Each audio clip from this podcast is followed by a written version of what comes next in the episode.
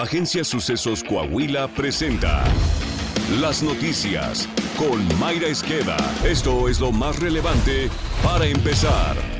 Seguridad. Otro gran desplazamiento forzado en México debido a la violencia.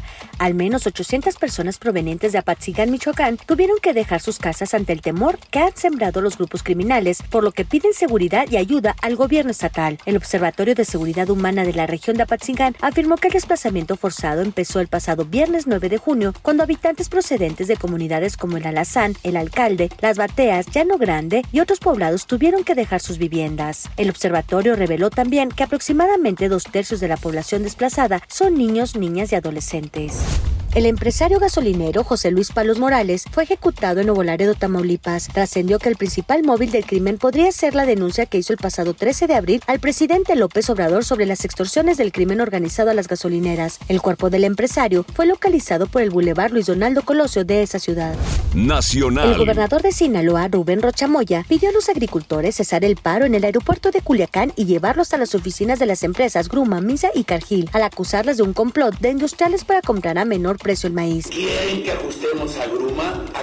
Díganme dónde está la planta de esos que seleccionan para ir a tomar y voy yo a encabezarlos. El mandatario culpó a dichas empresas por buscar un precio menor a los 6.965 pesos por tonelada de maíz blanco, como se estableció por el mercado regido de la Bolsa de Chicago. Sin embargo, Baltasar Valdés, presidente de Campesinos Unidos de Sinaloa, denunció que hace más de un mes el gobierno estatal y el federal acordaron hacer la compra de 2 millones de toneladas de maíz a 6.965 pesos por tonelada, como medida para apoyarles ante la problemática que padecen. Sin embargo, a un mes de distancia, ni la federación ni el Estado, a ambos morenistas, les han cumplido a los productores que se han visto orillados a vender a 4.800 pesos la tonelada de maíz. El secretario de Recursos Hidráulicos de Tamaulipas, Raúl Quiroga, advirtió que las autoridades de Texas han encendido alarmas ante el supuesto adeudo de México con los Estados Unidos de 640 millones de metros cúbicos de agua. Lo anterior, luego de que únicamente en el Valle de Texas suman 25 distritos de riego que subsisten del agua del río Bravo. El funcionario participó en una reunión con productores de distritos de riego del Valle de Texas en McAllen, en donde se analizó el tratado firmado en 1944 entre México y los Estados Unidos, el cual determina la asignación de las aguas de los ríos Tijuana, Colorado y Bravo, desde Fort Kidman, Texas, hasta el Golfo de México. Una de las problemáticas que existe, detalló, es que productores de Chihuahua tomaron los afluentes acopiadores, entre ellos presas para evitar el envío del agua. Ello ha causado inconformidad entre los productores de la frontera de Tamaulipas, quienes sostienen que el agua de la cuenca de Chihuahua no es para el estado ni Nuevo León, como acusan, sino para transferirla a los Estados Unidos.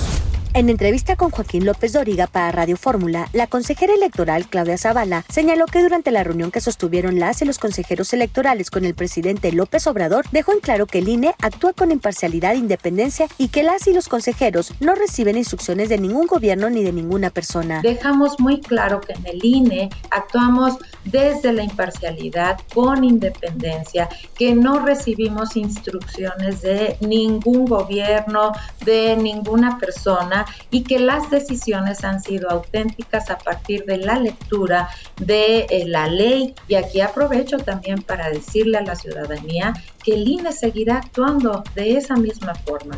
Una tensa conversación entre Claudia Sheinbaum y Alfonso Durazo quedó registrada en video, mismo que circula en redes sociales. Durante la sesión de Morena celebrada el pasado 11 de junio, se apreció lo que parece fue una discusión entre la jefa de gobierno de la Ciudad de México y el gobernador de Sonora, que funge además como presidente del Consejo Nacional del partido. En la grabación se aprecia como Sheinbaum increpa al morenista con un semblante serio y usando ademanes que denotan una clara molestia. Cuando hablé con Mario Delgado, yo le pedí que iba a acompañarme pues, mi compañera de vida.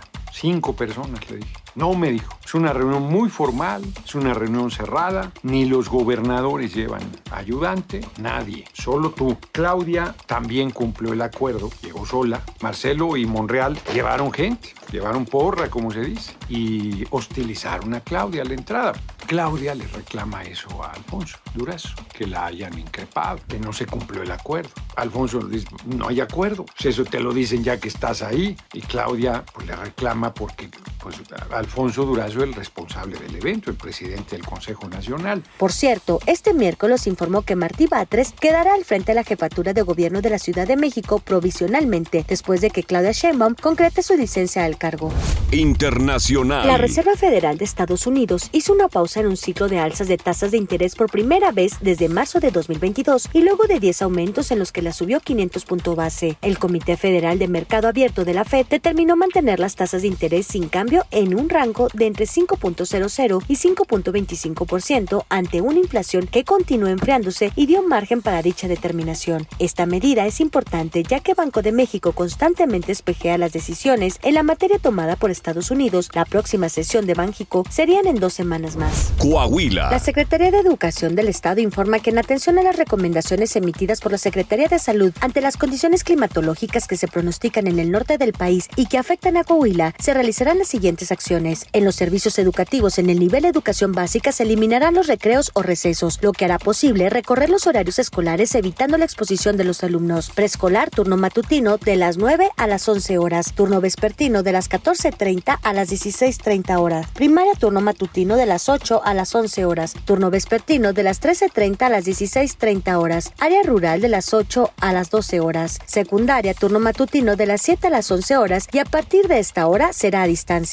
turno vespertino de las 13.30 a las 15 horas a distancia y de las 15.30 a las 19 horas presencial. Los padres de familia de los niños, niñas o adolescentes que cuentan con alguna susceptibilidad por enfermedad tendrán la facultad de decidir si los envían a clase o no. El gobernador Miguel Ángel Riquelme Solís entregó la presea al mérito magisterial 2023 a seis docentes y directivos, quienes por su trabajo fueron reconocidos en sus comunidades educativas. En su mensaje, el gobernador del estado destacó que el magisterio coahuilense es un gran aliado de su administración en materia educativa. Riquelme Solís mencionó que hoy Coahuila es un motor de desarrollo para la economía del norte de México y que somos referencia nacional en seguridad, competitividad y que hoy la entidad se distingue por ser entorno propicio para la economía y sobre todo en nuestro sector educativo de nuestra fuerza laboral. Saltillo. Las acciones de bacheo se mantienen constantes y en todos los sectores de la ciudad. En lo que va del año se han reparado más de 27 mil baches, informó el director de Infraestructura y Obra Pública en Saltillo, Virgilio Verduzco Echeverría. Detalló que durante el año anterior se repararon alrededor de 60 mil baches gracias al impulso que le dio el programa el alcalde José María Frastosiller con la compra de equipo y material. Está usted bien informado. Sucesos Coahuila.